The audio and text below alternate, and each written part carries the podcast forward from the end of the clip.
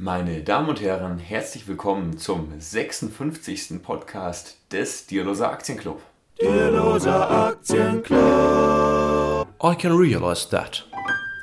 Ja, der 56. Podcast, der 55. ist ja schon relativ lange her. Das ist jetzt so ungefähr drei Monate oder zweieinhalb ungefähr, Zweieinhalb, kann man ja. sagen. Der war Anfang August noch bei mir damals im Garten, da war es noch ein bisschen wärmer. Und warum das jetzt so lange her ist, und der hieß ja schon der letzte seiner Art, da haben wir es angekündigt. Wenn Sie den nicht geguckt haben, Sie fragen sich, warum kam denn jetzt nicht jede Woche ein neuer Podcast, das erklären wir. Und außerdem Und auch warum das auch der letzte seiner Art ist, das wird sich heute zeigen, weil der heute wird ein bisschen anders geartet sein. Genau. Außerdem haben wir heute drei Themen. Und zwar zuerst werden wir besprechen, was der Pascal auf seiner Studienreise in Schweden so erlebt. Der macht ja jetzt da seinen Master. Und da gucken wir mal, was es da so zu erzählen gibt. Dann des Weiteren werden wir einen kleinen Abstecher machen in ein Schnellrestaurant und die entsprechende Mutterfirma dort analysieren. Ich habe mir schon mal ein bisschen Arbeit gemacht, ein paar Sachen ausgedruckt, Sachen aufgeschrieben und da gucken wir mal, was wir darüber so rauskriegen. Und als drittes Thema sprechen wir über einen Klassiker und zwar das Buch ähm, Die Kunst über Geld nachzudenken von André Costolani. Und das Buch wollten wir schon länger mal vorstellen. Das Buch ist leider ein bisschen verschollen gewesen. Genau, ich hatte es nämlich meinem Opa ausgeliehen und der ähm, war der Meinung, dass er es weggeschmissen hat. Und jetzt hat er es aber letztens wieder gefunden und jetzt habe ich es wieder. Ja, und wir sprechen drüber, denn da sind einige Flausen und Floskeln drin, äh, die man an der Börse immer ganz gut gebrauchen kann. Auf jeden Fall. Ja. Und wir fangen doch mal direkt an. Äh, Raimund, du warst jetzt die letzten zweieinhalb Monate in Deutschland. Ähm, warum nicht in Schweden? Warum nicht in Schweden? Ich habe hier in Deutschland ein bisschen was zu tun gehabt. Aber viel spannender ist doch, warum, nee, nicht warum warst du in Schweden, sondern was gibt es in Schweden Spannendes zum Thema Aktien, zum Thema Altersvorsorge und so weiter. Ja, also wenn man an Schweden denkt, dann denke ich jetzt zumindest, dann denke ich jetzt äh, zumindest äh, meistens so an den schwedischen Wohlfahrtsstaat. Da fragt man sich, wozu denn jetzt eigentlich Aktien, wenn doch sowieso schon für alles gesorgt ist. Ja, also der Wohlfahrtsstaat, der ist jetzt so seit den 90ern relativ äh, stark zurückgebaut worden. Das haben wir auch, glaube ich, schon mal besprochen, als wir über das Buch ähm, Der Kapitalismus ist nicht das Problem, sondern die Lösung von Rainer Sietelmann gesprochen haben. Der hat dem nämlich ein ganzes Kapitel gewidmet. Ähm, und jetzt ähm, ist auch der schwedische Staat sehr daran interessiert, dass eben seine Bürgerinnen und Bürger äh, an der Börse aktiv sind, vor allem eben durch Fonds. Okay. Ähm, und darüber habe ich vor allem auch bei, ähm, ja, bei äh, im Buch Nudge gelesen von ähm, Richard Taylor. Richard Taylor. Ähm, ja, Fonds ist aber nicht heute das Thema, sondern mehr das Thema Aktienkultur. Das spielt sich ja auch so ein bisschen in die Hände, denn ähm, in Fonds anlegen ist natürlich auch schon mal wichtig. Ähm, Ja, du hast ja zum Beispiel deine Examensarbeit bzw. deine Bachelorarbeit ähm, zum Thema Aktienkultur in Deutschland geschrieben und bist ja so zu dem Ergebnis gekommen, dass es in Deutschland praktisch keine Aktienkultur gibt. Es gibt halt irgendwie ein paar so wie uns, die halt irgendwie da so ihren Spaß dran gefunden haben, aber die allermeisten halten es für riskant und haben Angst, in Aktien anzulegen, weil sie sagen, das schwankt ja. Genau, in Schweden ist ähm, ja, der Anteil jetzt der Aktionäre, die in Einzelaktien investieren, auch nicht viel höher.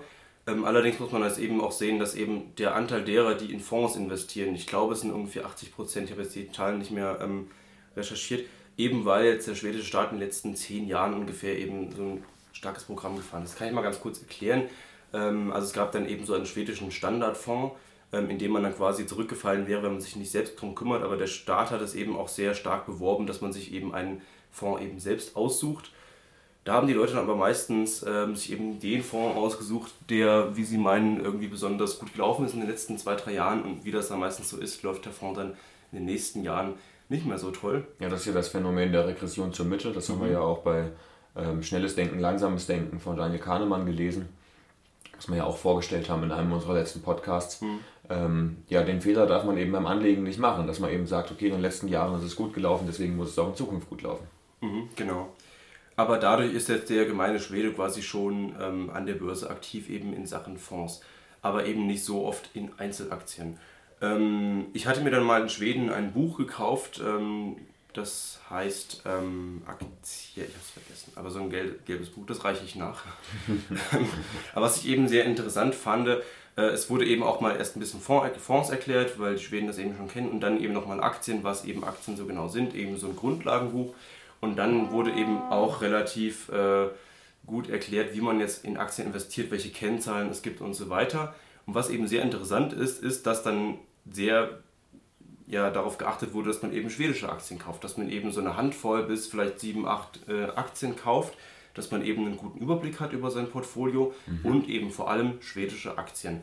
Eben mit dem Hinweis darauf, ähm, dass es eben im eigenen Land ist, man ist irgendwie vielleicht, hat ein bisschen mehr Rechtssicherheit, äh, man kennt das Unternehmen, man kann auf den äh, ja, auf den Hauptversammlungen teilnehmen, man kann die Geschäftsberichte in der Muttersprache lesen und so weiter, kann es vielleicht besser verstehen. Das hat ja viele Vorteile. Ja. Ähm, aber diese Diskussion, finde ich, die ist in Deutschland nicht so richtig. Da wird immer mehr darauf geachtet, dass man nicht so viele deutsche Aktien hat. Diversifikation, also, bloß kein Home-Bias. Mh, genau, also das Thema ja. Home-Bias, was da eben gar nicht mal so richtig, das Thema Home-Bias, ich weiß nicht, ob dieser Begriff vorkam. Ähm, aber man kann diese Vorteile natürlich auch sehen. Also ich kann natürlich auch im eigenen Land gut ähm, diversifizieren, wenn ich eben in einem Industrieland wie Schweden oder Deutschland lebe. Genau, es gibt ja prinzipiell immer so die, diese, diese beiden Pole. Das eine ist halt zu sagen, okay, ich diversifiziere und mhm. mache so diesen passiven Ansatz und sage, ja, ich kann den Markt sowieso nicht schlagen, weil der Markt mhm. ist effizient. Und dann die andere Möglichkeit ist das, was zum Beispiel Warren Buffett sagt. Also ich mhm. lese gerade dieses Buch ähm, äh, Warren Buffett, die Essays oder so, wo im Grunde genommen einfach nur Sachen aus seinen Briefen an die Aktionäre zusammengefasst sind oder mhm. beziehungsweise zitiert sind. Und da schreibt er zum Beispiel auch, ähm, also besser als, ähm, äh, man sagt ja immer nicht alle Eier in einen Korb und er sagt aber alle Eier in einen Korb und dann besonders gut den Korb bewachen. Mhm. Und das ist ja so ein bisschen dieser Ansatz. Ich nehme Unternehmen, die ich kenne, wo ich einen guten Zugriff auf die Daten mhm. habe und dann beobachte ich die aber mhm. auch. Und dann gucke ich eben zweimal im Jahr das Unternehmen mir an und überle überlege mir, will ich da noch investiert sein oder eben nicht mehr. Mhm. Ja, genau. Und ähm, das war eben auch so die Quintessenz des Buches. Danach wurden dann noch ein paar Einzelinvestoren vorgestellt. Also ging es auch um Warren Buffett äh, und dann eben noch ein paar schwedische Investoren. Dann hatte ich das Buch irgendwann abgebrochen, weil es dann eben sich wiederholt hat. Aber man hat ihn eben anhand einiger Biografien eben gesehen, wie es dann eben einzelne Investoren tatsächlich schaffen. Ja, die letzte Zeit habe ich auch ein bisschen Get Comma gelesen und dann geht es ja auch so um das moderne Portfoliotheorie und ja.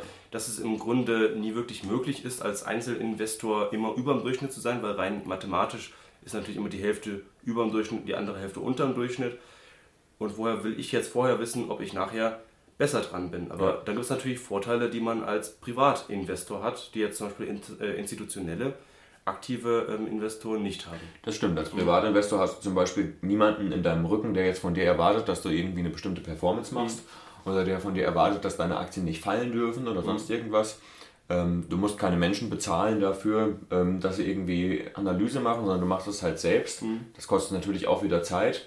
Aber ich sag mal, in dem Moment, wo man es gerne macht, muss man die Zeit nicht gegenrechnen, mhm. weil dann ist es ja auch irgendwie eine Form von Hobby. Mhm. Ähm, und man rechnet ja auch die Zeit, die man zu Hause irgendwie mit Putzen verbringt oder wenn man den Rasen mäht, rechnet man mhm. ja auch nicht mit Arbeitszeit gegen. Mhm. Ähm, also man könnte es natürlich als Opportunitätskosten irgendwie betrachten, aber im Endeffekt sich zweimal im Jahr hinzusetzen und sich drei, vier Stunden damit auseinanderzusetzen mit den Unternehmen, die man hat, ist ja eigentlich ähm, ja, nicht so viel Zeit. Mhm. Und ähm, ein weiterer Vorteil ist, man kann eben so richtig langfristig arbeiten. Also mhm. dadurch, dass man eben, dass einem niemand äh, über die Schulter schaut, kann man eben sagen, es ist mir egal, ob das jetzt fällt oder ob das nicht fällt und ich bin wirklich nur auf 30 Jahre ausgerichtet zum Beispiel.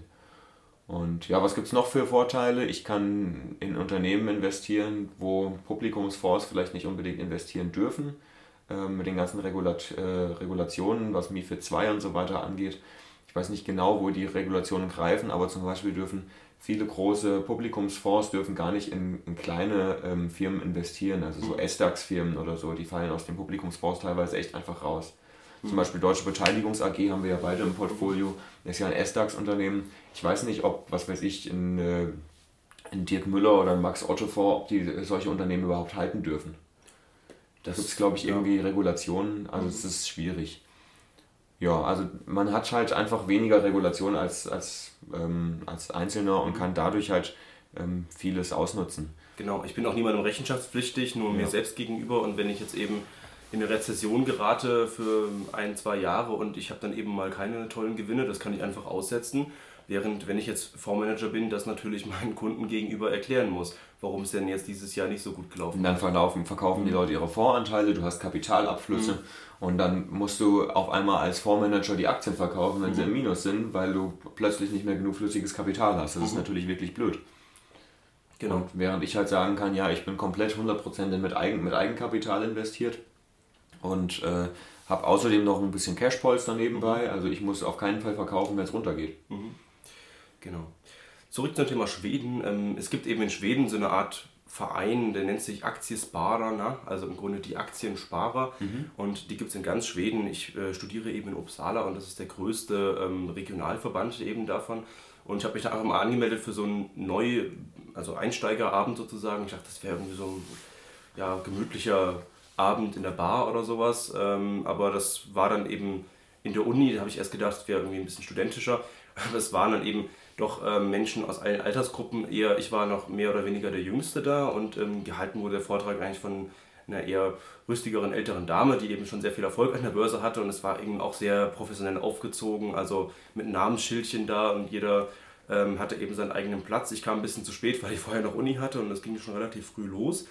Ähm, und dann wurde eben erstmal dieser Verein vorgestellt und ähm, ja, die geben eben verschiedene Kurse. Ähm, es ist eben erstmal eine Community für Leute, die sich mit dem Thema auseinandersetzen und das ist eben schon relativ stark institutionalisiert, während jetzt vielleicht so die Aktienkultur in Deutschland nicht so stark institutionalisiert ist. Es gibt natürlich sowas wie ähm, die Deutsche Schutzvereinigung für Wertpapierbesitz, aber mhm. ähm, die gehen halt zu den Hauptversammlungen und halten ihre Reden, aber es gibt wenig ähm, sowas wie Stammtische oder Kurse, schätze ich mal, die man da belegen kann. Zumindest ist es nicht so populär und äh, diese ganze ähm, Podcast-Welt, YouTube-Community ist ja auch erst in den letzten Jahren eher gewachsen. Das stimmt, das ist ja wirklich was mhm. Neues, aber es ist ja wirklich groß mhm. mittlerweile. Wenn man ja. sich das mal anguckt, ist ja wirklich sehr viel los. Mhm. Und jetzt von der Altersgruppe her würde ich mal sagen, es sind eher mehr so Anfang 30er vielleicht, also wir sind da vielleicht eher noch relativ jung. Ähm, und da waren es tatsächlich Leute aus allen Altersschichten, ähm, aber jetzt auch natürlich ein paar Berufseinsteiger, die dann so nach den ersten paar Jahren gedacht haben, die Fonds sind mir vielleicht nicht genug, ich will jetzt ein bisschen weiter ins Thema. Genau. Aber eben die Fonds sind in Schweden schon relativ äh, gewöhnlich und das eben auch für einen Wohlfahrtsstaat, der ja immer noch relativ Wohlfahrtsstaat ist, mhm. ähm, was in Deutschland eigentlich ein bisschen vor die Wand gefahren ist in Sachen Riester-Rente und so weiter. Wenn ja. jemand äh, kapitalbasierte Altersvorsorge hört, äh, rennt er meistens schnell weg. Ja. Das ja. ist da hat ein bisschen besser geklappt, auch von der Politik her. Ja, weil man halt in Deutschland dann mhm. immer dran denkt, dass es irgendwelche Versicherungsprodukte sind, genau. die dann irgendwie, also mordsschwierig sind mit seitenweise mhm. ähm, Vertragswerk und so weiter, ähm, wo man stattdessen einfach sagen könnte, ich kaufe einen Fonds oder ich kaufe mhm. eine Aktie. Ja. Ja, und ähm, die Dame da bei dem Vortrag hat dann eben so ihre acht bis zehn Regeln, habe ich leider auch nicht dabei. Ich hätte mal denken, dran denken können, dass ich das im Podcast bräuchte. Oder gleich ein Mikrofon mitnehmen. Ähm, ja, und das, die Quintessenz war eigentlich im Grunde Kosten sparen. Also zu einer Bank gehen, wo ich keine Konto- und Depotführungsgebühren habe, möglichst wenig handeln, Orderkosten sparen, keine Fonds kaufen, weil Fonds eben natürlich Kosten haben und so weiter. Und mir eben meine fünf bis zehn Aktien raussuchen, die ich auch wirklich analysiere. Ja. Ähm, und dann wurden auch so ein paar Grundsachen äh, der Analyse natürlich erklärt, sowas wie KGV und so weiter, wie man sich äh, eine Bilanz anguckt und so weiter. Und diese, dieser Verein gibt dann noch weiterführende Kurse in Sachen Aktienanalyse und so weiter, dass man da eben wirklich reinkommt. Ähm, ist aber, die Teilnahme da kostenlos in dem Verein? Hm, das war an diesem Abend kostenlos. Ich denke, es gibt aber Kurse, die dauern teilweise eine Woche oder ein Wochenende. Okay. Da muss man dann, glaube ich, auch ein bisschen ja, was Natürlich. zahlen. Ähm, aber es ist eben relativ institutionalisiert. Das sind irgendwie alles Experten, aber natürlich irgendwie auch alles Privatanleger, die sich dann eben gegenseitig äh, Kurse geben. An sich natürlich eine tolle Idee. Aber ich fand es halt ein bisschen ja, kritisch in der Hinsicht, weil es halt einfach ähm, normale Leute waren, die halt sich ein bisschen nebenbei was ansparen wollen an der Börse. Ähm, aber da ist es dann, glaube ich, ein bisschen untertrieben zu sagen, ja, ein bisschen Analyse und fünf bis zehn Aktien. So einfach ist es halt nicht. Also man muss halt wirklich auch ins Thema reingehen, sich damit auseinandersetzen. Ähm, ja, oder, oder, halt einfach äh, ETFs kaufen. Ist mhm. mittlerweile ein bisschen meine Meinung. Also zurzeit habe ich selbst auch keine Zeit, großartig mir Unternehmen anzugucken und ich spare einfach jeden Monat in den S&P 500. Ja. Ähm, und das ist eben das, was ich jetzt zurzeit mache. Da kann nicht viel schief gehen. Ich ähm, bin jetzt auch nicht so der Freund des Gerd, Weltportfolio, weil ich jetzt mit meiner äh, Anlagesumme jeden Monat auch nicht die ganze Welt abbilden kann und mag und ja da kommt sein. nicht viel bei rum. Ja. Also breit gestreuter Index, S&P 500 sind 500 amerikanische Unternehmen. Dann habe ich noch ein paar mehr oder weniger deutsche, europäische Einzelaktien und dann hat man es auch schon ein bisschen gut diversifiziert. Ähm, Und ja, das ist dann schon mal viel mehr als das, was in Schweden gesagt wurde. Und selbst wenn man jetzt fünf bis zehn schwedische Aktien hat und man die analysiert, dann ist es auch schon gut diversifiziert, wenn man es vergleicht mit den Aktien, mit den meisten Einzelanlegern, die sich eben dann die typische Volksaktie, sagt man in Deutschland, kaufen. Ja. In Deutschland ist es die Telekom, in Schweden ist es irgendwie Ericsson oder so oder ähm, Vattenfall, glaube ich. Ja. Also die meisten haben dann irgendwie diese ein oder die zwei Aktien und das ist wirklich ein riesiger Teil der privaten Anleger in Schweden, die Einzelaktien haben. Ja. Und wenn man dann schon drei oder vier Aktien hat, dann gehört man eigentlich schon zu einer sehr überdiversifizierten Minderheit, wenn man statistisch Ja, sieht. und man muss es auch mit der Diversifikation nicht übertreiben, Mhm, weil genau. ich meine, es gibt viele Leute, die haben irgendwie die Vorstellung, ich verlasse irgendwann die, den, den ersten Bildungsweg oder den zweiten Bildungsweg Mhm. und will dann ge- gehe in ein Unternehmen und möchte da 30 Jahre lang arbeiten. Mhm. Warum sollte ich mir dann nicht ein Unternehmen raussuchen, mir das ins Depot legen Mhm. und immer gucken, ob es gut läuft? Oder um es ein bisschen zu diversifizieren, sagen Mhm. wir mal fünf Unternehmen. Dann bin ich ja schon viel besser diversifiziert als jeder Arbeitnehmer, der bei einem Unternehmen arbeitet. Grundsätzlich ist jeder Schritt in Richtung Diversifikation erstmal gut, aber äh, wenn ich jetzt meine die Hände über den Kopf zusammenschlage und sage, ähm, ich kann doch jetzt nicht auf, über die ganze Welt diversifizieren und dann gar nichts machen, ist natürlich, äh, geht ja nicht. Also wenn ich zwei Aktien habe, ist wahrscheinlich besser als eine, ähm, aber man muss es eben nicht übertreiben. Genau. Man braucht keine 70 Aktien im Depot, weil das kann man einfach nicht mehr überblicken. Dann kann man sich auch gleich einen ETF kaufen. Dann zieht nämlich auch der Kosten, ähm, das Kostenargument nicht mehr, weil wenn ich so viele Aktien im Depot habe, dann habe ich eben auch doch wieder hohe Transaktionskosten. Mhm, Genau. Gut, so viel zum Thema Schweden. Und jetzt zum Thema Einzelaktien werden wir uns gleich wiedersehen und zwar ganz woanders. Ähm, seid gespannt und da werden wir etwas analysieren. Bis dann. Ciao. Ja, wir stehen jetzt hier vorm Home of the Whopper vor Burger King. Das ist das Schnellrestaurant, das wir schon angekündigt hatten. Und wir gehen jetzt gleich mal rein und gucken, was uns hier so angeboten wird und analysieren dann auch die Muttergesellschaft, nämlich Restaurant France. Aber komm doch erstmal mit und wir gehen erstmal bestellen.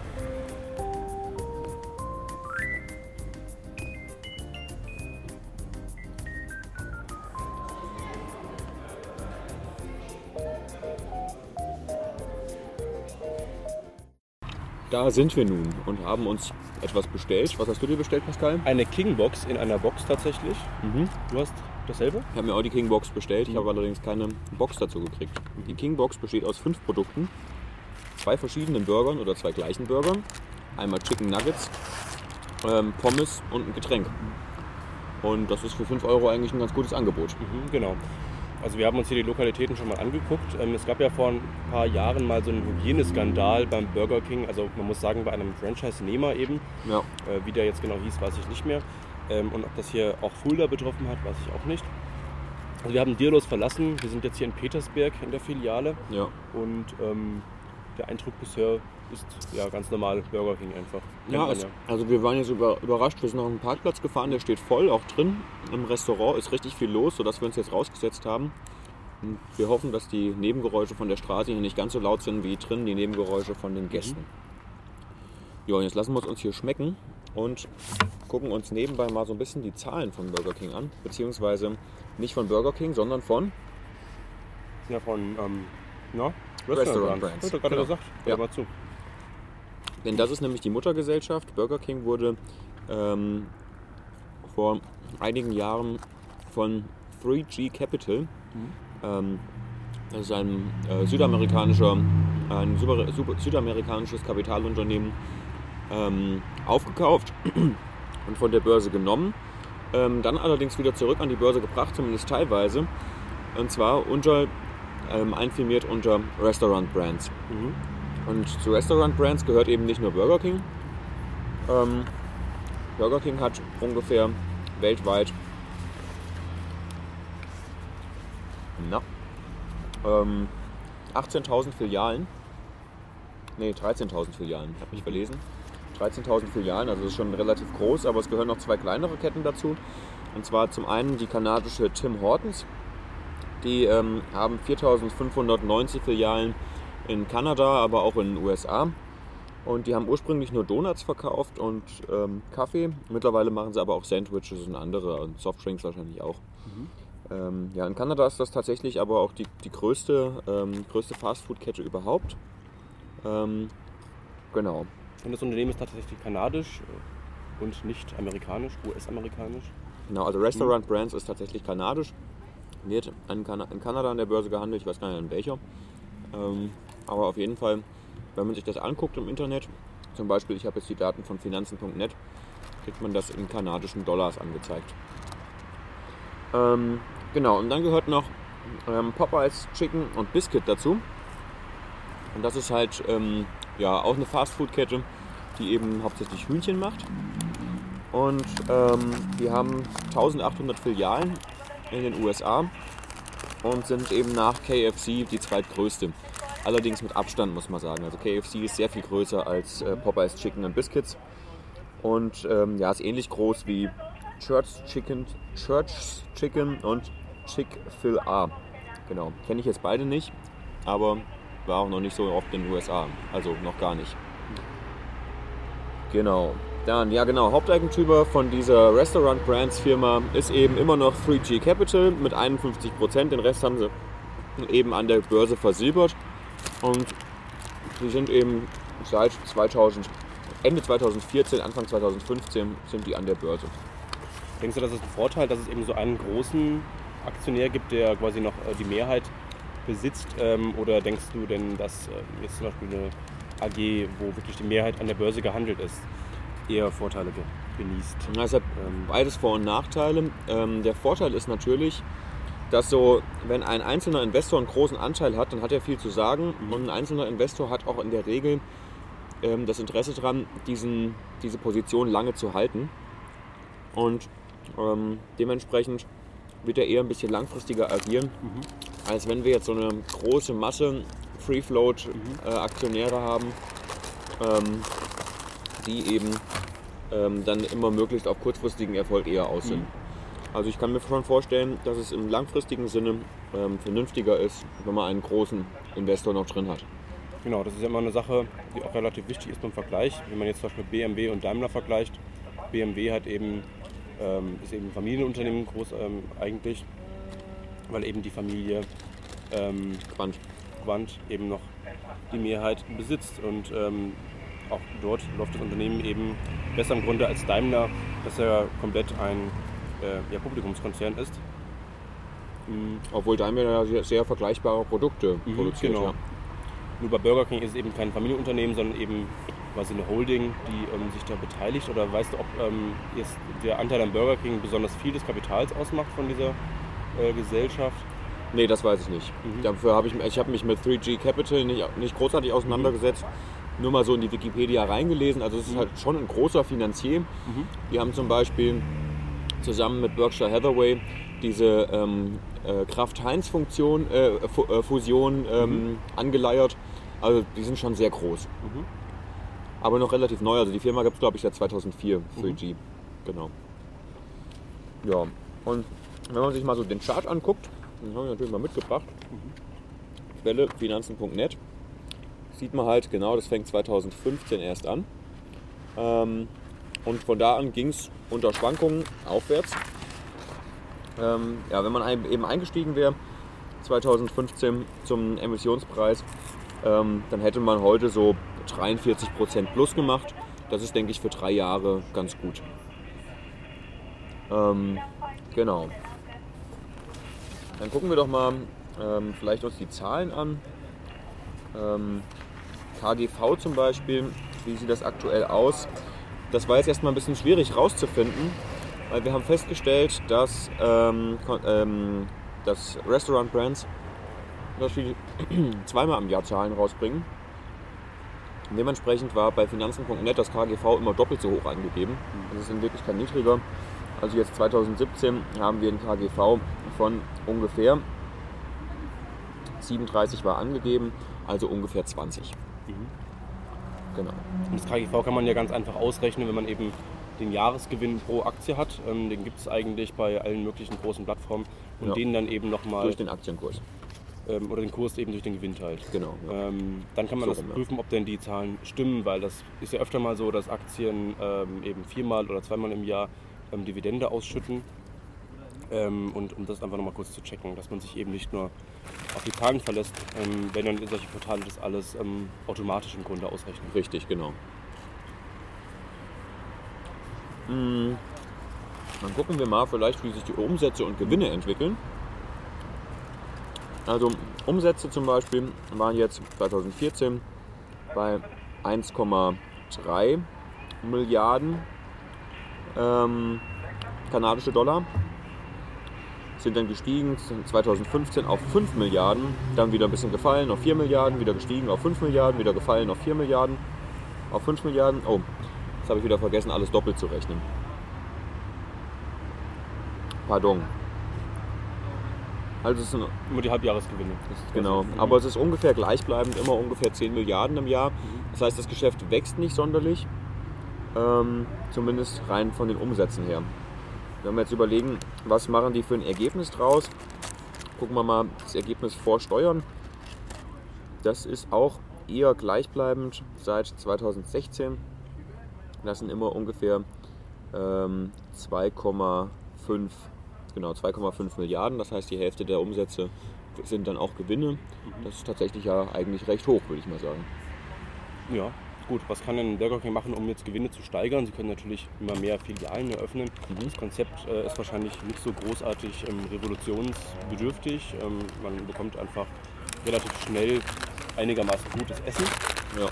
Und äh, ich habe den Eindruck, bei Burger King hat man ist eben ein bisschen rustikaler als beim Konkurrenten McDonald's. Ähm, also viele sagen, das Fleisch ist ein bisschen rauchiger und ähm, das mögen manche und andere mögen es eben nicht. Aber das macht vielleicht Burger King dann ein bisschen aus für die, die eben dann McDonald's nicht so toll finden. Genau. Und zentraler Unterschied zwischen den beiden großen, größten Fast- Fastfood-Konzernen ist tatsächlich, ähm, womit eben Geld verdient wird und was denn der Konzern eigentlich ist. Denn bei McDonald's zum Beispiel ist es so, dass ein Großteil der Immobilien, ähm, wo eben die Restaurants sich drin befinden, tatsächlich McDonald's, also der Mutterfirma, gehören. Und dementsprechend ist McDonald's im Grunde genommen ein großes Immobilienunternehmen. Wenn dann nämlich mal eine, ein Laden pleite geht, dann haben die immer noch die Immobilie. Und die Immobilien sind immer an guten Standorten, Autobahnraststätten zum Beispiel oder in der Nähe von Bahnhöfen. Und das ist bei Burger King ein bisschen anders, denn hier ist es tatsächlich so, bei Burger King und auch bei den anderen beiden, also bei Tim Hortons und bei äh, Popeyes Chicken and Biscuits, ähm, ist es tatsächlich so, dass das Gros der Läden tatsächlich direkt von den ähm, Franchise-Nehmern gemietet wird. Beziehungsweise teilweise ist es sogar so, dass die Mutterfirma ähm, die Läden eben anmietet und dann weitervermietet, untervermietet an die Franchise-Nehmer. Aber meistens ist es tatsächlich so, dass die Franchise-Nehmer sich quasi selbst um ähm, die Immobilie kümmern. Genau. und die Mutter damit quasi gar nichts mehr zu tun hat. Also es gibt einen Franchise-Nehmer, der eben jetzt zum Beispiel in einer Region verschiedene Restaurants betreibt. Der guckt sich eben selbst an, ähm, welche äh, Restaurants man da eben mieten kann oder er baut sie vielleicht selbst oder irgendjemand baut so und er mietet es dann eben an. Und das hat quasi mit dem großen Konzern gar nichts mehr zu tun und es geht quasi nur noch um das Logo, um die Marke, um natürlich die äh, Burger, die hier ähm, vertrieben werden und so weiter. Die sind ja überall gleich und vermutlich auch um Küchengeräte und so weiter. Genau. Und man kann das auch nochmal genau lesen mit den genauen Zahlen. Wir haben das gefunden auf, dem, auf der Investor Relations Seite von Restaurant Brands. Ähm, also es ist Restaurant Brands International. Es gibt noch ein anderes, aber International ist das Richtige. Ähm, und äh, da findet man eben im Geschäftsbericht unter dem, ähm, unter dem Unterpunkt Properties findet man da eben genaue Zahlen drüber. Ja, hast du denn noch mehr schlaue Zettel? Ähm, Also den Unterschied McDonalds haben wir ja gemacht. genau. Ähm, Gewinn je Aktie. scheint tatsächlich etwas zu steigen. Mhm. Da haben wir nämlich 2015 pro Halbjahr 65 Cent, 2016 1,96 im ersten Halbjahr und 2017 schon 2 äh, kanadischen Dollar 15 im ersten Halbjahr. Mhm. Ähm, das ist natürlich gut. Ich weiß nicht, woran das liegt. Vielleicht machen die Aktienrückkäufe. Da hätten wir uns vielleicht noch mal ein bisschen genauer informieren sollen. Aber das können Sie natürlich auch gerne machen. Können Sie dann selbst recherchieren. Ja. Oder wir reichen es vielleicht nach. ja. Mal gucken. Dann habe ich ausgerechnet, Dividendenrendite ist aktuell ungefähr bei 2,3 Prozent und die Dividende steigt auch. Auf Und jeden die wird Fall. äh, auch zweimal jährlich ausgeschüttet. Wird zweimal jährlich ausgeschüttet. Also 2015 zum Beispiel wurden einmal 57 Cent und einmal 45 Cent ausgeschüttet. 2016 82 und 62. Und 2017 1 Dollar 1 und 78 Cent. Also ähm, das ist natürlich ganz gut, wenn die Dividendenrendite eben so steigt. Könnt ihr jetzt noch die genaue Steigerungsrate ausrechnen, aber das ist ein bisschen witzlos, denn Dividende wird ja sowieso erst seit 2015 bezahlt, da ja die Firma erst seit 2015 an der Börse ist. Genau. Ja, wird denn die Dividende aus dem Bestand gezahlt oder auch wirklich von Gewinnen die Aktie auch finanziert? Naja, wenn wir jetzt man sehen, dass zum Beispiel 2017 1,01 Dollar und 78 Cent ausgeschüttet wurden und wir einen Gewinn die Also Aktie 1,70 haben von, 70. von 2,15 Dollar und Mhm. 1,66 Dollar, Also ist das ein guter. sehen wir eindeutig, dass die, Mhm. ähm, äh, die Ausschüttungsquote noch relativ gering ist. Ich würde jetzt mal so aus dem Bauch raus schätzen, ungefähr 60 Prozent. Mhm. Das heißt, ähm, wenn es der Firma nicht ganz so gut geht, kann sie trotzdem ihre Dividende ähm, kontinuierlich ausschütten. Ist jetzt trotzdem noch kein Dividendenaristokrat, wie gesagt, erst seit drei Jahren an der Börse. Ähm, wir wissen nicht, ob die Dividendenpolitik eben so ist, dass sie mit dem, mit dem Ziel eben ist, die Dividende immer konstant zu halten bzw. leicht zu erhöhen. Ähm, könnte ich mir aber vorstellen, dass es zu sowas langfristig wird. Ja, und ansonsten, ja, Essens, Supermarkt, ja, äh, Franchise-Ketten und so weiter in Sachen Ernährung sind wahrscheinlich auch eine relativ risikolose, kann man schlecht sagen, Anlage. Im Grunde ist wahrscheinlich äh, nicht konjunkturgebunden. Ähm, stimmt, ja. Und der Chart, wie sieht der denn aus? Ähm, Ja, wir schwankt der denn sehr stark? Oder? Ja, also er Mhm. schwankt, er schwankt schon. Ähm, aber es hält sich jetzt in Grenzen. Mhm. Also man hätte, wenn man am Anfang gekauft hätte, hätte man höchstens mal ja, so knappe 25% Verlust machen können. Und im Höchstfall ungefähr 60% plus. Also die hat gestartet ungefähr bei knapp 35 kanadischen Dollar. Mhm. Im Tief war sie so bei 27, so wie das jetzt hier abzulesen ist. Und im Hoch war sie so bei knappen 60 Dollar. Ähm, ja, da hätte man schon 60, 70 Prozent plus gemacht. Und jetzt aktuell ist sie so bei, ähm, ach so, ich habe ja den aktuellen Preis hier, bei ähm, 75 kanadischen Dollar. Ja. Nee, Hm? stimmt nicht. Ja, doch. Aber das, was ich gerade vorgelesen habe, waren die Zahlen in Euro. Entschuldigung. Ja. Bisschen schwierig immer mit den Wechselkursen. Der Wechselkurs zum kanadischen Dollar ist ungefähr 1,5 übrigens. Also das heißt, 50 Dollar entsprechen, äh, 50 Euro entsprechen ungefähr 75 kanadischen Dollar. Ja, ich glaube, dann haben wir das ziemlich gut besprochen. Mhm. Würdest du das kaufen? Ich weiß nicht. Ich würde mir lieber noch- lieber noch mal angucken. Das äh, lohnt sich immer noch mal einen zweiten Blick in die Papiere zu werfen Ja. und sich noch mal ein paar Meinungen einzuholen. Also wir empfehlen ja auf jeden Fall diese Aktie nicht zum Kauf. Nee, nee. Ähm, und ansonsten äh, generell würde ich es erstmal nicht ausschließen. Wie sieht es mit dir aus? Moment, ich muss erst mal runterspülen. Ja. Diese Burgerbrötchen sind so trocken.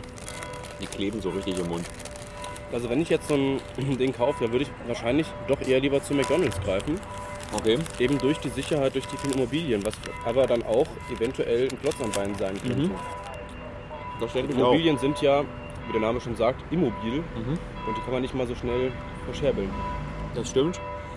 Und das Gute ist, dadurch, dass bei Burger King wirklich alles im Franchise läuft und die eben nur über die Markenrechte und übers Vermieten und so weiter Geld verdienen, wenn da jetzt einer pleite geht von den, von den Nehmern, von den Franchise-Nehmern, dann ist halt, wird halt der Umsatz ein bisschen kleiner. Aber es ist jetzt nicht so, dass man jetzt irgendwie dann Arbeitsaufwand damit hat, diese, diese Immobilie weiter zu vermieten oder, oder sonst irgendwas. Sondern man kann sich wirklich auf das Kerngeschäft konzentrieren und das ist eben ähm, das Design der Produkte und die Werbung. Genau.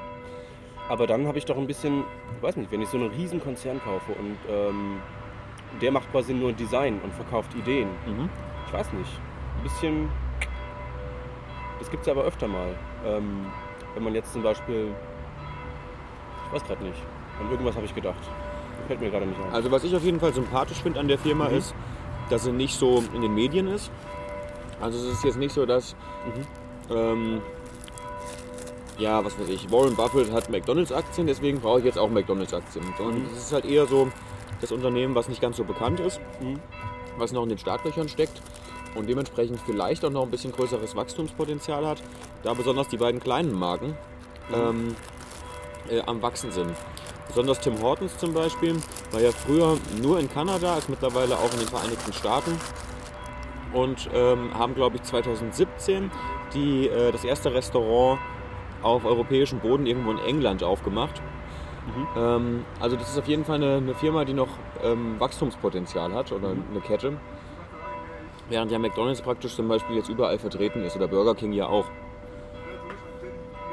Also es sind natürlich immer viele Sachen, die man abwägen muss, ob man so eine Aktie kauft oder nicht. Prinzipiell würde ich es nicht ausschließen, die zu kaufen. Ähm, zumal ich auch sehe, dass aktuell die Dividende noch stark wächst. Und ähm, ja, vielleicht wächst die ja so weiter, wenn das Unternehmen eben wächst. Ja, und Wachstum, McDonalds hat ja jetzt auch die letzten Jahre überall ihren McCafé und so weiter eingeführt. Äh, Ich glaube, Burger King, habe ich gelesen, hatte das auch irgendwie vor. Hier sehe ich es jetzt nicht. Mm, Aber das ist halt auch immer schwierig. Ne? Also McDonalds ist halt irgendwie McDonalds. Und, aber ich glaub, kann mich erinnern, vor ein paar Jahren war das Image bei McDonalds noch viel schwieriger, finde ich. So auch von wegen Hygiene und Essen. Und die haben jetzt irgendwie auch ein bisschen aufgeholt und äh, achten mehr oder weniger ein bisschen auf Qualität oder behaupten es zumindest. Mm, Also das ist schon irgendwie möglich, so einen Wandel zu machen. Aber ob es denn dann so richtig ähm, funktioniert, weiß man dann vorher auch nicht so richtig. Aber das ist natürlich bei jeder ähm, Aktie so. Äh, Burger King, finde ich, hat dann doch irgendwie noch ein bisschen einen besseren Ruf. Obwohl dann Echt? in meiner Blase... Meinst du? In meiner Blase nicht. Okay. Mhm. Ich finde Burger King kommt eigentlich eher so ein bisschen billiger rüber. Ja. Aber da merkt man dann wieder, dass man in unterschiedlichen Umfeldern unterwegs ist. Mhm. Ähm, ja, interessant. Wie ist denn bei Ihnen? Ähm, mehr so Burger King, mehr so McDonalds? Und wie ist der Ruf in Ihrer Blase? Schreiben Sie doch einen Kommentar drunter, unter das Video, beziehungsweise ähm, wenn Sie es nicht als Video haben, sondern als Podcast, dann äh, schreiben Sie uns einfach eine Mail an Vorstand Ed Aktien mit C. www.net oder besuchen Sie uns bei Facebook oder so. Ähm, schreiben Sie uns bei Twitter. Wir sind immer für Kritik, Lob und Kommentare offen. Ähm, wollen wir schalten ins Bücherzimmer? Ja, wir schalten wieder zurück ins Bücherzimmer. Ciao. Tschüss. Ja, das war interessant. Ähm, eine tolle Berichterstattung von Burger King. Ähm, so habe ich das noch gar nicht gesehen, dieses Unternehmen. Man kennt meistens so, also aus der Börsensicht natürlich, McDonalds, Ja. ähm, was natürlich meistens irgendwie für Anfänger an der Börse ein bisschen überraschend ist. Es ist immer so das Beispiel der Unternehmensanalyse, dass man mal tiefer reinguckt. Mit was habe ich es ja eigentlich zu tun? Bei McDonalds geht es dann meistens darum, ja, eigentlich ist es ja kein Burgerbrater, sondern ein Immobilienunternehmen. Genau. Bei Burger King ist es aber ein bisschen anders als bei McDonald's. Also nicht ganz, es ist natürlich ein Franchise. Genau, also wie eben schon gesagt, das ist ja also im Grunde genommen die, ähm, größtenteils haben die Franchise-Nehmer eben selbst die Lokalitäten gemietet. Genau. Aber jetzt zu unserem dritten Thema. Ähm, und zwar André Costolani, die Kunst über Geld nachzudenken. Tja, zu dem Buch ist zuerst mal zu sagen, dass es sein letztes Buch ist. Er hat verschiedene Bücher geschrieben im Laufe seines Lebens und das hier, wenn ich mich nicht irre, im ja, Jahr 1999, also kurz vor der 2000-Wende, zu der Zeit, als er eben ganz stark vor dem ähm, neuen Markt gewarnt hat, ähm, hat er dieses Buch eben noch geschrieben. Und ja, er hat das leider nicht gegönnt gekriegt, ähm, dass er eben die Platze, das Platzen der Blase noch mitbekommen hat. Er ist leider vorher gestorben und ähm, war da sehr betagt, über 90 und hat halt noch dieses tolle Buch geschrieben. Ja, und hinten drauf ähm, Vermächtnis und praktischer Ratgeber zugleich. Das hat die FAZ eben darüber geschrieben. Und das stimmt auch, weil zum einen das Tolle an dem Buch ist, er schreibt eben über seine Börsenkarriere, was er eben so erlebt hat, in seinen 80 Jahren Börsenerfahrung, die er eben hatte, oder ungefähr 80 Jahre, ganz so viel war es dann ja doch nicht, aber er schreibt selbst immer 80 Jahre. Ähm, und zum anderen sind da viele so Basics erklärt, aber so aus einer anderen Sichtweise teilweise, wie man es jetzt so typischerweise volkswirtschaftlich sehen würde. Ähm, ja, so zum Beispiel hat er solche Bilder geprägt wie das Ei des Costolani zum Beispiel. Ähm, du weißt doch, was es damit auf sich hat. Natürlich. Da geht es natürlich um die Börsenwelt Zyklen sozusagen. Also ähm, er nennt sich ja selbst ähm, Spekulant. Er ist jetzt nicht so der langfristige Investor wie vielleicht Warren Buffett und auf keinen Fall ein ähm, passiver. Das gab es ja zu dieser Zeit noch gar nicht so richtig. Und ähm, er kauft eben, wenn die Aktien im Angebot sind sozusagen, wenn man so ein bisschen äh, diesen Vergleich nehmen will, wie jetzt im, im Klamottengeschäft zum Beispiel. Ähm, wenn eben alle anderen quasi äh, aus den Aktien rausgehen, weil sie eben sagen, jetzt kommt irgendwie die große Blase oder die Blase haben wir quasi schon hinter uns, dann liegen natürlich die Preise erstmal im Keller. Dann kommt eben Costolani und sagt, wir sind hier bei Teil A1, das heißt wir kaufen.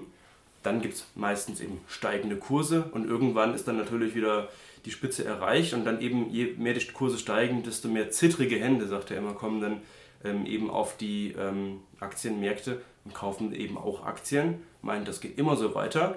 Aber irgendwann, wenn es dann eben doch gestiegen ist, dann gehen eben die Hartgesotten aus den Märkten wieder raus und gehen wieder ins Geld oder in, ins Gold und so weiter und verkaufen ihre Aktien, bis dann eben ja, die Kurse fallen, die zittrigen Hände wieder von den Märkten wegstimmen, alle Aktien von sich geben und äh, dann geht das ganze Spiel wieder von vorne los. Genau, das heißt, er sagt praktisch, im Grunde genommen kann man sich die Börse vorstellen wie ein, ein eiförmiger Zyklus mhm. und man hat praktisch einen, einen Teil der Übertreibung oben, also wo entweder der, ähm, wo die Kurse stark steigen oder auch schon fallen, aber mhm. auf jeden Fall, wo die Preise sehr hoch sind. In dieser Zeit sollte man verkaufen und zwar egal auf welcher Seite es aufwärts geht oder abwärts, aber es ist auf jeden Fall, die Börsen sind oben. Dann haben wir diese geraden Teile zwischendurch und das ist entweder halt steigend oder auf der anderen Seite fallend. Ähm, da soll man einfach abwarten und nichts tun. Und dann gibt es unten die Erholung und da muss man kaufen. Und zwar egal, ob es gerade noch fällt oder ob es sich erholt. Mhm. Das ist natürlich einfach gesagt, aber wir wissen selbst, woher soll man wissen, wann sich erholt und wo gerade die Übertreibung ist. Genau. Es gibt ja genug Leute, die irgendwie 2015 schon gesagt haben, der Markt ist zu heiß gelaufen und wir haben sieben Jahre Hosse hinter uns. Mhm. Ähm, ja, jetzt haben wir 2018 und es geht immer noch weiter auf bzw. seitwärts abwechselnd. Das ist die Frage.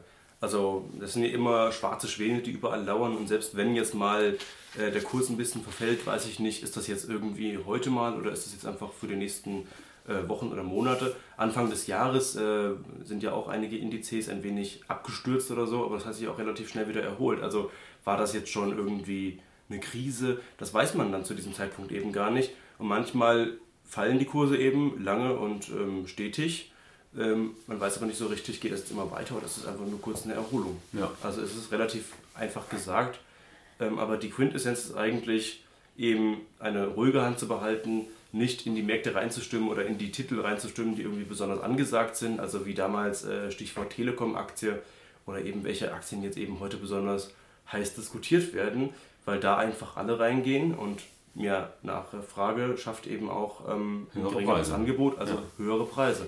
Also gerne auch mal in die Aktien reingehen, die vielleicht jetzt von den ja, ähm, ja, einschlägigen Zeitungen oder in normalen Foren und so weiter nicht so oft besprochen werden, an die man eben glaubt, die man auch wirklich selbst analysiert hat. Genau. Hm.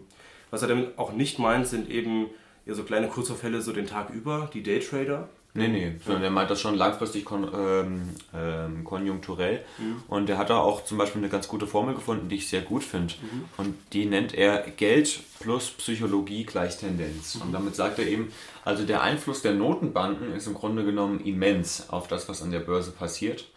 Und solange eben Geld günstig ist und solange es viel Geld im Markt gibt, steigen die Kurse auch. Und dann ist die in der Regel auch die Psychologie positiv. Mhm. Und ähm, das, das ist halt praktisch der größte mittelfristige Einflussfaktor überhaupt. Ich meine, der langfristige Einflussfaktor ist natürlich die Wirtschaft an sich, wie sie sich entwickelt, mittelfristig aber eben wirklich einfach nur Geldmenge und, und, und Psychologie. Mhm. Und in dem Moment, wo die Notenbanken das Geld verknappen und teurer machen, dann wird es in der Regel so, dass mit einer Verzögerung von ein paar Monaten auch die Psychologie schlechter wird und dann geht es in der Regel auch ein bisschen runter oder zumindest mhm. seitwärts.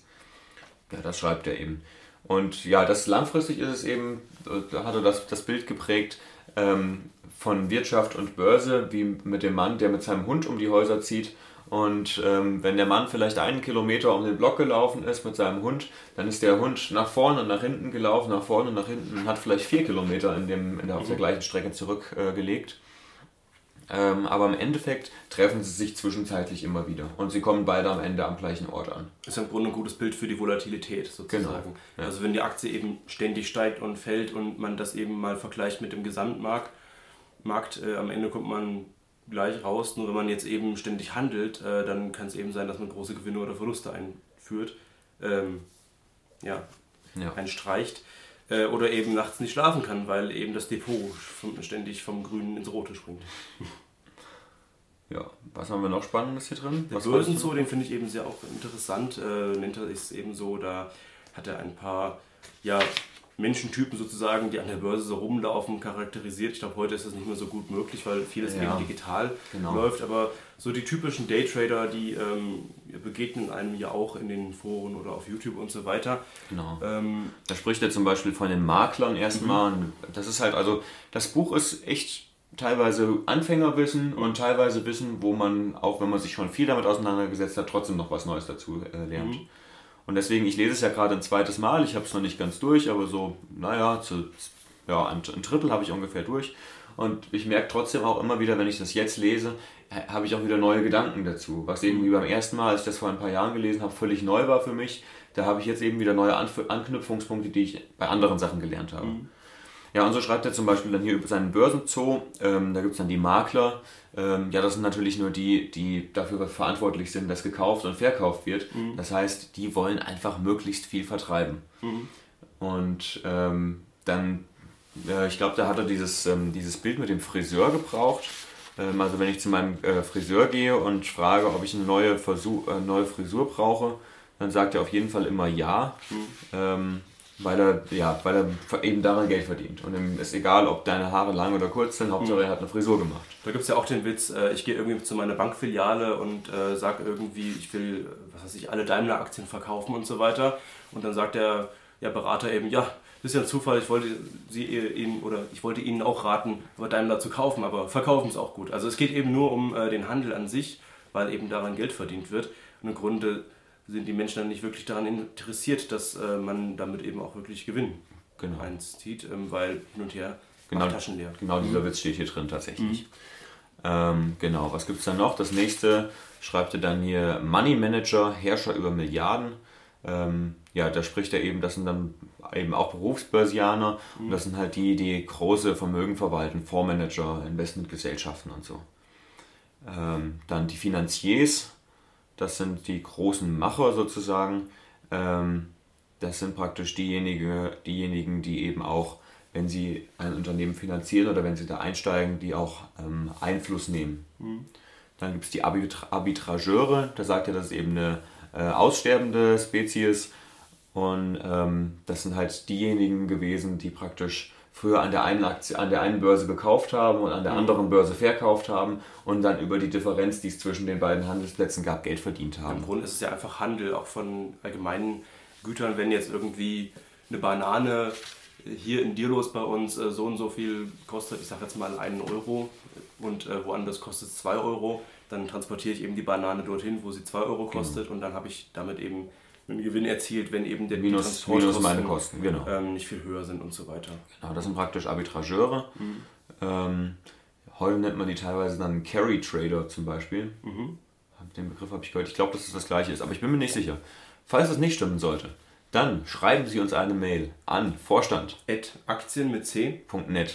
und klären Sie mich auf, was in Wirklichkeit Carry Trader sind. Oder wo der Begriff herkommt. Ähm, dann gibt es die Börsenspieler. Da sagt er eben, das sind im Grunde genommen die, ähm, die gern Spekulanten wären, aber in Wirklichkeit keine sind. Also André Costolani sagt eben, der Spekulant ist eigentlich derjenige, der sich Gedanken macht und aufgrund dieser Gedanken dann entscheidet und überlegt und damit eventuell Erfolg hat oder eben auch nicht. Und die Börsenspieler, das sind so, so Zittrige, die kaufen jetzt mal das und dann verkaufen sie es und dann kaufen sie das und verkaufen es und es ist irgendwie so ohne, ohne Grund und ohne Verstand. Ähm, und das ist halt das, was wir heute auch so ein bisschen diese ähm, Daytrader nennen, Charttechniker und so weiter. Die kritisiert er so ein bisschen. Und er sagt eben, im Grunde genommen ist das so ein bisschen wie Roulette spielen, wenn man so Daytrader ist. Ähm, und dann gibt es die Anleger, sowas wie wir. Das sind dann die Marathonläufer der Börse, also die kaufen und lassen liegen. Und hin und wieder gucken sie ins Depot und wenn ihnen was nicht passt, wird was ausgetauscht und ansonsten wird immer liegen gelassen. Jan Costolani als Spekulant ähm, ist ja, glaube ich, dafür auch bekannt gewesen, dass er eben auch sehr oft stark gegen den Mainstream eben investiert hat. Also als Beispiel bringt er zum Beispiel ähm, äh, Chrysler, meine ich, äh, die er eben gekauft hat, als sie bei 3 Dollar waren, sind irgendwie von 50 Dollar gefallen, hat sie dann eben so lange gehalten und es war eben eine Turnaround-Spekulation und die Aktie ist wieder auf 150 Dollar angestiegen. Ja. Also dass man eben das Unternehmen wirklich sehr genau ähm, ja, analysiert und sich dann eben auch vorstellen kann, wozu natürlich auch viel Fantasie gehört, dass das Unternehmen dann eben einen Umschwung schafft und eben wieder sehr stark wird. Ähm, das kann man natürlich vorher nicht wirklich wissen. Das ist natürlich auch Glück, aber eben auch viel Analysefähigkeit dahinter, weil es natürlich auch von, was weiß ich, von der Politik bei so Riesenunternehmen abhängt, mhm. äh, vom Vorstand, wer da drin ist und natürlich auch vom, ja, von der Situation am ganzen Markt oder auch mit den äh, uralten russischen oder zaristischen äh, Staatsanleihen, die er ja. da gekauft hat, äh, die quasi alle abgestoßen haben. Er hat sie dann eben aufgekauft, das waren quasi Penny Stocks, aber irgendwann hat dann äh, die Sowjetunion oder Russland sich eben dazu entschlossen, doch noch irgendwie zumindest einen Teil davon zurückzuzahlen, ja. was natürlich dann bei dem Preis äh, doch noch viel ausgemacht hat. Ja, genau. Und das sind eben diese riesen langfristigen Spekulationen und nicht eben die Spekulationen von heute auf morgen. Genau, er schreibt eben der, die Überschrift des Spekulanten, Strategen auf lange Sicht. Mhm. Also es geht eben nicht darum zu sagen, ich kaufe das heute, weil ich da morgen Gewinn machen will. Mhm, genau. Ja, und er erzählt dann auch so Geschichten von der Börse über Spekulationen, die mal schiefgegangen sind oder die geklappt haben, wo sich Leute zusammengeschlossen haben, gegen Währungen gewettet haben mhm. und das ging schief. Also es ist halt so ein richtiges Buch so von der Börse der alten Schule, ähm, aber ich denke, dass für jeden etwas dabei ist. Und am Ende schreibt er dann noch 10 Gebote und 10 Verbote. Ähm, ja, die finde ich okay. Ähm, hauen mich jetzt nicht so um, was er da schreibt. Das ist mhm. auch irgendwie äh, als hätte ihm der Verleger gesagt, jetzt schreibt nochmal zehn Gebote rein. Mhm. Ähm, ja, kann man sich so als, als, ähm, ja, als Gebot oder Verbot vielleicht nehmen, aber ich fand es jetzt nicht so gut, deswegen ja. werde ich es jetzt auch nicht vorlesen. Es ist halt eine Mischung aus Autobiografie ein bisschen, aber ist es jetzt ein praktischer Wegweiser, wenn man selbst an der Börse erfolgreich ist? Wenn man erfolgreich sein will? Mhm. Ich denke schon, ja. Also das ist einfach, es ist wie gesagt, die, er sagt, es ist eine Kunst, über Geld nachzudenken und es ist eben kein reines Handwerk. Mhm. Und das finde ich eigentlich ganz sympathisch zu sagen, okay, zwar einerseits muss ich das handwerkliche, ähm, das handwerkliche Zeug haben, um eben zu sagen, okay, ich analysiere ein Unternehmen, ich sage, da könnte ich mir vorstellen, dass es in Zukunft eine Kapitalrendite gibt und mhm. so weiter. Aber andererseits eben auch Gedanken zu haben, einfach solche Gelegenheiten auszunutzen, wie zum Beispiel diese Sachen mit den Staatsanleihen, die er teilweise gemacht hat, mhm. wo er dann einfach die jahrelang liegen hatte und sie waren nichts wert und auf einmal kommt ein politisches Ereignis und die werden aufgewertet ohne Ende und mhm. er hat sich dumm und dämlich dran verdient. Genau, also viel Glück und Fantasie gehört an der Börse natürlich dazu. Genau. Und ähm, ihr sagt das, glaube ich, oft genug, dass es natürlich äh, niemals irgendw irgendwelche Regeln gibt, wie man jetzt wirklich erfolgreich ist. Ähm, also Natürlich kann man auch scheitern und das ist eben ehrlich und macht das Buch eben auch sehr sympathisch, äh, weil er eben auch sagt, äh, wo es jetzt mal nicht so oft geklappt hat. Ja. Ähm, genau, also oft genug gibt es ja solche Bücher wie Werden Sie so erfolgreich wie Warren Buffett und so weiter. Ja. Also irgendwelche quasi Fahrpläne dazu, wie man jetzt in sieben Jahren zuerst Millionen, wie bei Bodo Schäfer, wird ja gerne belächelt. Ähm, oder ja, so ist es eben nicht, dieses Buch. Es ist eben ein Buch, das erzählt eben aus einer Börsenwelt, die eigentlich schon wieder ein bisschen vergangen ist. Mhm. Aber das Ganze gilt natürlich heute noch ein bisschen genauso. Nur, dass man das Börsenparkett nicht mehr so richtig kennt. Nur noch in Frankfurt sieht, ein wenig abgespeckt. Ja. Ähm, aber das meiste läuft ja online. Ähm, Gut, ja. Ich glaube, so viel dazu. Genau. Wir verlinken euch das Buch, ne, Ihnen. Mhm. Wir sind ja beim Dealer Aktienklub mit Sie. Ja. ja. Wir verlinken Ihnen natürlich das Buch ähm, unter dem Video bzw. in den Show Notes des Podcasts. Genau.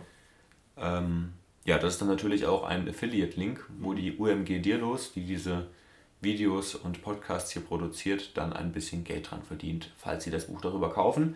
Dementsprechend, wenn Sie nicht wollen, dass wir Geld verdienen, kaufen Sie es ohne den Link. Genau. Sie können auch alles mögliche andere über diesen Link kaufen. Sie klicken einfach auf den Link und kaufen was anderes und auch dann bekommen wir ein bisschen Geld, glaube ich, dafür. Ich glaube schon, ja. Also wenn Sie uns unterstützen wollen, können Sie das so gerne machen. Ja. Wenn Sie es nicht wollen, machen Sie es halt nicht. wir produzieren trotzdem weiter. Ja. Und werden auch nicht mehr so oft. Ja. Genau. Gut, dann hoffen wir, dass Ihnen das Video gefallen hat, beziehungsweise der Podcast. Mhm. Je nachdem, wo Sie uns gerade sehen. und freuen uns dann auf vielleicht in ein paar Wochen oder in ein paar Monaten den nächsten Podcast, der Ja. der 57. ist. Genau, wenn es wieder heißt, Wenn es wieder heißt, herzlich willkommen. beim DAC, beim Dieloser Aktienclub. Genau. Ähm, wie ging unsere Schlussformel nochmal? Ähm, ja, fertig für heute. Nee, in- in- in diesem- over. in diesem- in diesem Sinne, genau. Schöne Grüße, Schön, dass Sie reingehört haben. Achso, schöne Grüße. der Duck. Over and and out.